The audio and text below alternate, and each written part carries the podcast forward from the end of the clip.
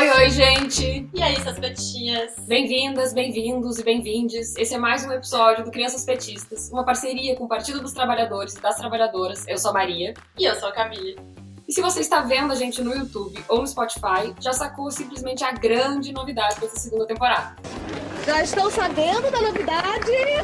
Sim, o Crianças Petistas agora não é mais só áudio, a gente também tá aí na sua telinha.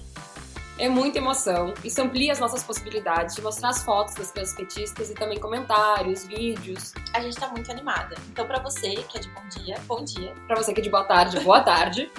e pra você que é de boa noite. É. Boa noite. E hoje, o tema do programa que abre a nossa nova temporada é Dia dos Pais. Pá. Dois. E o Dia dos Pais cai no dia 13. Que demais! Ai, que delícia!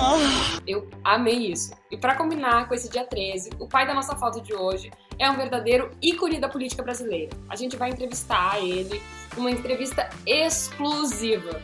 Sim. E quem mandou a foto pra gente, que foi tirada lá em 89, selecionada pra esse episódio, foi a Daniela.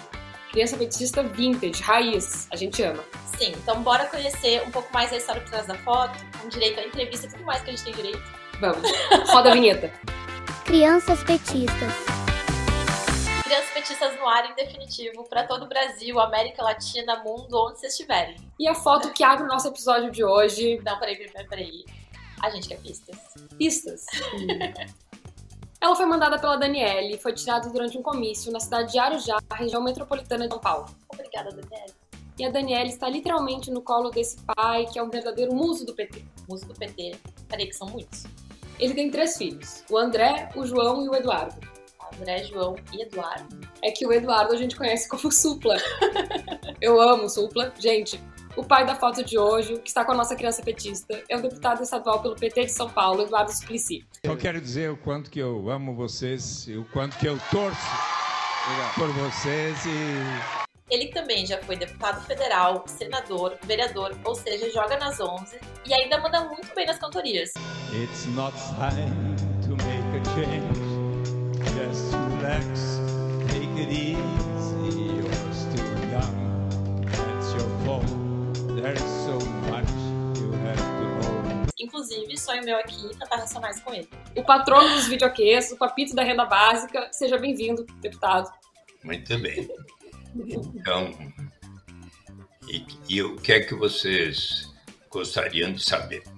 Sim, eu quero começar sabendo um pouquinho desse seu começo mesmo na história do PT. Desde que era agosto de 1976, quando um, um jovem quartanista de economia na Fundação Santo André, que trabalhava como assessor econômico da direção do Sindicato dos Metalúrgicos de São Bernardo de Adema, disse ao presidente do sindicato, que era o Luiz Inácio Lula da Silva: Olha, hoje vai falar lá na minha classe, no quarto ano, o, aquele professor, Eduardo Matarazzo Suplicy, que escreve sobre economia na Folha de São Paulo.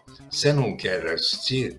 E o Lula veio e então uh, eu fiz lá uma palestra sobre como é que a economia brasileira vinha crescendo bastante, mas com forte concentração de renda e de riqueza, e que seria importante se algum dia eles se tornassem ministros da área econômica, como à época o Roberto Campos, o Antônio Delfineto, que eles deveriam estar dialogando não apenas com os empresários, mas também com os trabalhadores que seriam afetados por suas decisões. E daí, no final da palestra, eu abri a palavra para quem quisesse fazer perguntas, observações, e quem levantou a mão primeiro foi o Lula. E mas a hora que ele terminou as suas observações e perguntas, eis que o professor lá atrás disse: O que é que vai dizer o diretor da faculdade a hora que souber que está aqui um perigoso líder sindical? E o Lula ficou um pouco sem graça e saiu da sala de aula. Quando eu terminei de responder a todas as perguntas, eu uh, saí e lá no pátio da Fundação Santo André estava o, o Lula e o Devanir Ribeiro, que o acompanhava, e conversamos bastante. Daí o Lula disse a mim: apareça lá no sindicato, vamos continuar a conversar. E eu assim o fiz. E tantas vezes eu visitei o Lula, por vezes até registrei nos meus artigos a opinião que ele colocava. E um pouco mais adiante, era uh, em, em 78, eu, uh, recomendado por amigos que disseram para mim: olha, seus artigos sobre economia na Folha estão sendo muito lidos, seria bom você considerar se tornar um, parlamentar, um deputado.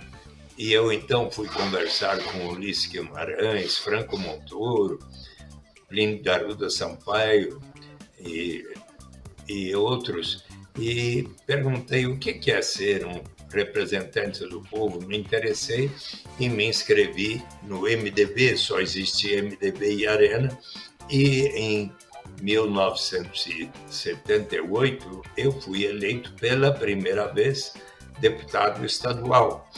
E naquela época nós tivemos assim um período em que muito lutamos pela democracia, por eleições livres e diretas para prefeito, para governador, para presidência, até que finalmente a Constituinte, a Constituição de 88 ah, definiu eleições livres e diretas nos três níveis de governo e também os princípios da República Federativa do Brasil de procurarmos sempre estarmos construir uma nação justa, fraterna, procurar erradicar a pobreza, procurar estarmos vivendo numa nação efetivamente mais justa do que aquelas que hoje, do que aquela que temos hoje. Além de pai do André, do João do Supla, o senhor também é conhecido como pai da renda básica universal aqui no Brasil. Então a gente queria que você explicasse um pouco da importância Sim. desse projeto. Este é o principal projeto que eu apresentei uh, quando estudei nos Estados Unidos. Eu uh, me dei conta de quantos economistas no mais largo espectro defendiam a proposta da garantia de uma renda para todas as pessoas. Primeiro, eu apresentei um, um projeto, já quando cheguei no Senado em 91, para a garantia de uma renda mínima através de um imposto de renda negativo. Toda pessoa adulta que não alcançasse determinado patamar de renda uh, teria o direito de receber 50% da diferença entre aquele patamar e o nível de renda da pessoa. E esse projeto foi aprovado no Senado, foi para a Câmara dos Deputados, mas quando chegou, era agosto de 1991, o, nós tivemos uma reunião de economistas simpatizantes do PT, quando eu expliquei a proposta. O professor José Márcio Camargo, que até hoje é da PUC do Rio de Janeiro, ah, ponderou que seria bom começar a garantia de uma renda para as famílias carentes, porque muitas vezes, ah, não tendo como dar de comer em casa para suas crianças, colocam na, as famílias, os pais, colocam-nas para trabalharem precocemente desde os 7, 8, 9, 10 anos de idade. E se provier, provêssemos uma garantia de renda para as famílias mais pobres, desde que as suas crianças estivessem frequentando a escola, estaríamos contribuindo para cortar um dos principais elos do círculo vicioso da pobreza. E, e daí a, o debate, a discussão sobre esse tema resultou nos programas Bolsa Escola, depois o Bolsa Alimentação, o Auxílio Gás, o Fome Zero, o Cartão Alimentação, mas em outubro de 2013, o presidente Lula unificou todos esses programas no que veio a ser o Bolsa Família.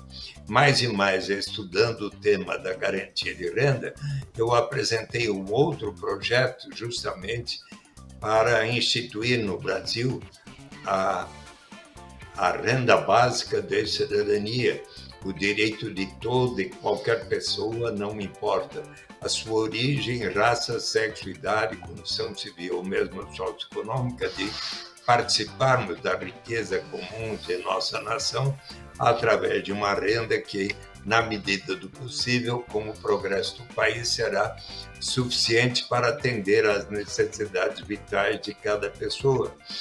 E no, quando foi designado o relator, o senador Francelino Pereira, ele ponderou comigo que seria importante uh, assim, uh, corresponder à lei de responsabilidade fiscal, que diz que para cada despesa precisa haver a receita correspondente.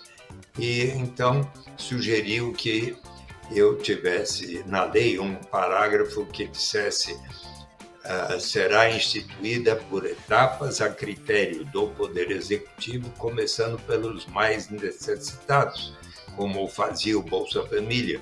Eu achei de bom senso e aceitei.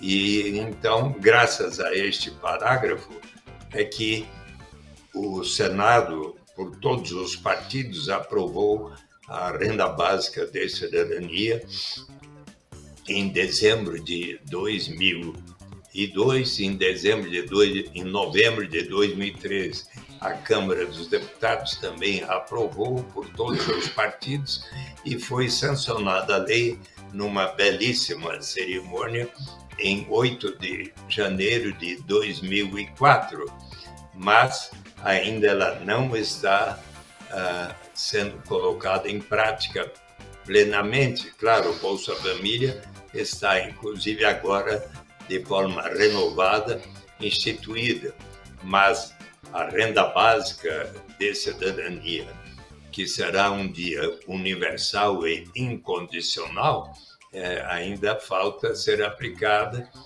Inclusive, já que o senhor falou é... do Lula, você fez muita campanha para ele, né? E a gente tem uma, uma foto aqui para provar, a gente vai mostrar para o senhor. Essa foto aí é, é de uma campanha do Lula? Você que que não estão vendo, estão perdendo, porque o deputado nessa foto tá assim, um galã de camisa azul, de botão. Sim, com a nossa criança petista Daniele no colo, de macacãozinho de bebê, sabe? Aquele que cobre o pezinho inteiro. E toquinha branca também.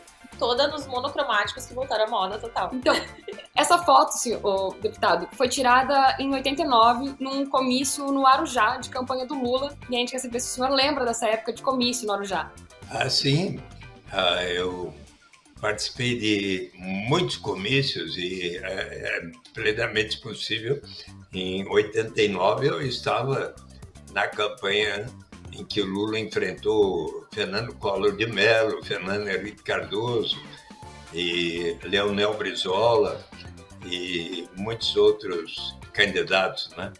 E acabou é, no, em segundo lugar e foi para o disputou o segundo turno, mas Collor de Mello venceu as eleições, mas aquilo lá significou um, um, um aprendizado, uma experiência formidável para o presidente Lula, que em, no ano 2002, felizmente, foi eleito pela primeira vez e novamente em 2000 2006 e novamente agora em 2022, mas pela terceira vez.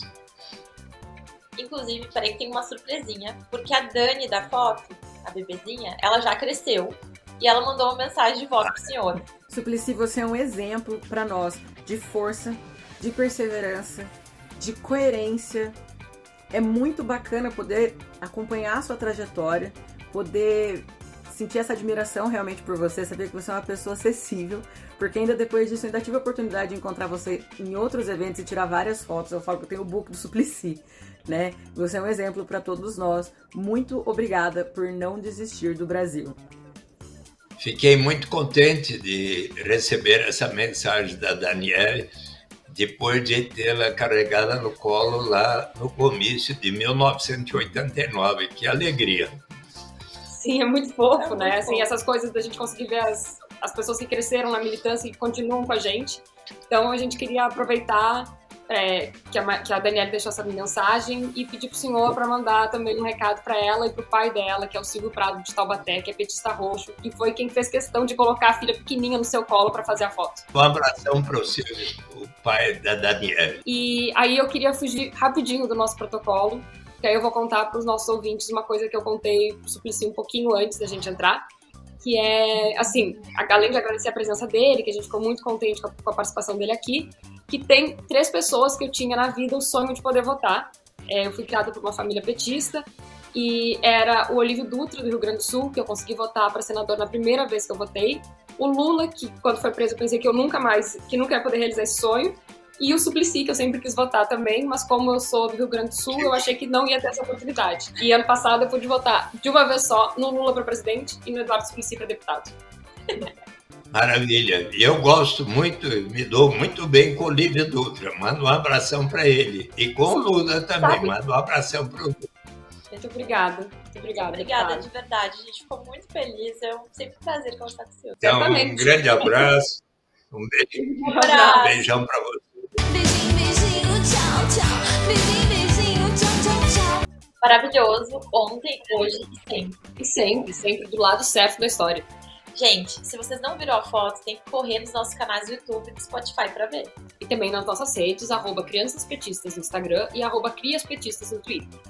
E também pra ver a entrevista, né? Sim. Eu já tô amando a nossa nova temporada com vídeos. Aliás, Maria, por falar em senador, vereador, deputado de como o Daniel Bebê foi parar no colo dele? Ah, isso a gente explica no segundo bloco. Mas antes, Adoro os três dias de novidades. o nosso quadro volante. Roda aí mais uma vinheta. Veículos inegavelmente petistas. Pra abrir essa nova temporada, a gente tem um quadro volante literal, real, total. Só para você que está nos ouvindo, que está assistindo entender, nessa nova temporada a gente criou uma série de quadros novos. E a cada episódio, um desses quadros vai estar por aqui, entre os dois blocos do programa. E hoje é o VIPs, veículos inegavelmente petistas. Brasileiros e brasileiras, reparem, apenas reparem, no carro da família do Pedro. Adesivado é pouco. Tem um L feito com vários adesivinhos pequenos no para-brisa. Fora o adesivo, que é praticamente um pôster do rosto do Lula no capô do carro. E o motivo especialíssimo era porque era a campanha do Lula de 2002, né, gente? A primeira vez que ele seria eleito presidente. Hashtag chora concorrência. e o detalhe é que a cor do carro da família do Pedro, Vermelha, claro. Dentro da paleta do PT. perfeito. Mais criança petista impossível. O carro da família do Pedro é o primeiro a entrar na nossa galeria de VIPs. Veículos inegavelmente petistas. Segundo bloco do Crianças Petistas no ar, E na Terra, vai que essa conexão é a cabo e aqui a gente é raiz. como nas plataformas digitais, Twitter, Instagram, YouTube, Spotify, a gente tá em todos os canais. Nesse segundo bloco, a gente prometeu contar um pouquinho mais da história por trás da foto da Daniele. Então põe aí na tela. Sim, a Daniela nos contou que ela tinha apenas um ano e meio quando essa foto foi tirada. Os pais dela já eram militantes do PT e levavam a mini Dani A mini querida. para fazer campanha pro Lula nas eleições presidenciais de 89 pelas ruas de Arujá, cidade onde morava na época. E quando cruzaram com o Suplicy, não tiveram dúvida, colocaram ela no colo dele e o pai da Dani, que era militante, professor e fotógrafo, foi quem fez o clique. Mas peraí, tem mais. Em 2016, Daniela estava nas ruas pedindo fora Temer e encontrou de novo com o Papito, não dela, o do Sul, em São Paulo. Ai, eu. Desculpa. Ela aproveitou a oportunidade para mostrar fotos deles de 89 e o Suplicy deu a ideia deles reproduzirem a pose. Ela disse que nem deu tempo de responder que sim e já estava no colo do nosso parlamentar mais amado. Temos provas, coloca as duas fotos aí na tela pro povo ver. Que demais! Melhor é saber que a Dani encontrou o Suplicy enquanto os dois estavam protestando por conta do golpe contra a presidenta Dilma. Sim, cresceu muito politizada a nossa menina. E a gente aproveitou para convidar a Dani para uma brincadeira nova aqui no Crianças Petistas. Sim, a gente vai jogar ping-pong com ela. Não com bolinhas, mas com perguntinhas. Então, um, dois, três e valendo! Ping-pong. Dani, com que petista você dividiria o seu lanche na escola? Com quem eu dividiria o meu lanche na escola? Com a Dilma, com certeza, né? Primeiro porque ela é incrível, maravilhosa, andar com ela no recreio daria super certo, amo. E também porque ela dividiria comigo de volta aquele macarrão maravilhoso que ela ensina a fazer no vídeo, gente, que, que é aquela carbonara. Você tivesse que fazer trabalho na escola em dupla, qual petista você escolheria? Se eu tivesse que fazer trabalho em dupla com uma pessoa do PT, com certeza seria o Haddad. E não é só porque ele é muito bonito, parabéns Haddad, inclusive, com todo respeito. Mas é porque esse homem é inteligentíssimo e não tem uma chance de tirar uma nota baixa fazendo trabalho com o Haddad. Nome de três petistas com quem você gostaria de ter um grupo no WhatsApp e qual seria o nome do grupo? Se eu tivesse que fazer um grupo do WhatsApp com três pessoas do PT, seriam o Lula, a Janja e o Suplicy, porque as conversas, nossa, elas iam muito longe, assim, iam ser maravilhosas, amo, né? É, e na verdade, aqui em casa, né, eu divido apartamento com umas amigas e a gente, o nosso grupo de WhatsApp aqui da casa se chama Janjas, né? Então esse grupo já está pronto. Só está faltando os três virem pra cá e formarem um grupo com a gente também pra gente falar sobre coisas muito bonitas, sobre a esperança do Brasil e mandar figurinhas maravilhosas. Eu tenho certeza que a Janja deve ter as melhores figurinhas do PT. E pra terminar, o que você falaria hoje para a criança petista que você foi? Se eu tivesse que falar alguma coisa pra criança petista que eu fui, eu diria calma. calma, porque vai chegar uma hora que vai parecer que vai tudo por água abaixo. Mas a vitória, quando ela vem depois, é muito maravilhosa. O que seus pais estão fazendo é para que o seu futuro seja melhor. E foi, né? Porque foi graças ao governo Lula aí que eu pude fazer uma universidade federal e, enfim, atingir muitas metas na minha vida. Muito obrigada por participar. E por nos mandar as fotos. E se você quiser ver a sua foto aqui no Crianças Petistas, só mandar para as nossas redes sociais. Arroba Crianças Petistas no Instagram e arroba Crias Petistas no Twitter. Ou para as redes sociais do Partido dos Trabalhadores e das Trabalhadoras. Então, por hoje é só. Não, não, não, não. Temporada nova, mais quadros novos. Roda a vinheta. Escrito nas estrelas. Escrito nas Estrelas, o nosso novo quadro onde a gente lê os comentários de quem interage com nós nas redes sociais. Interajam, interajam. E como hoje o programa é de Dia dos Pais, a gente escolheu um comentário de um filho muito amoroso com o pai dele. É uma foto que o petistinho Augusto mandou lá no nosso Instagram, tirada em Itajubá, Minas Gerais, em 2002. O Augusto estava todo querido ao lado do pai que segurava a bandeirinha do PT. O Augusto não só mandou a foto, como ainda escreveu sobre seu pai, o César. Relíquias, César é um grande mestre, fiquei muito feliz. E ainda colocou vários coraçõezinhos e várias palminhas. E o comentário do Augusto ainda teve resposta da Lala. Que fofura, Augusto! E ela colocou vários emojis de olhinhos com corações, uma lindeza, vocês têm que ler. Uma fofura mesmo, ainda mais quando vocês comentam nas redes. Sim, então comentem sempre, comentários são muito bem-vindos. E continuem mandando fotos, por favor. E vídeos também. Agora sim, nosso primeiro episódio da nova temporada está chegando ao fim. A gente torce para que vocês tenham gostado. Até a próxima. Até e não percam o nosso próximo episódio, com estreia sempre aos domingos, às 5 da tarde. Crianças petistas. Tamo aqui já. Já estamos aqui. Gente, pera. Acho que A gente errou tudo. Peraí, vamos fazer de novo. Tava bem pra baixo, eu fui subir e fiquei.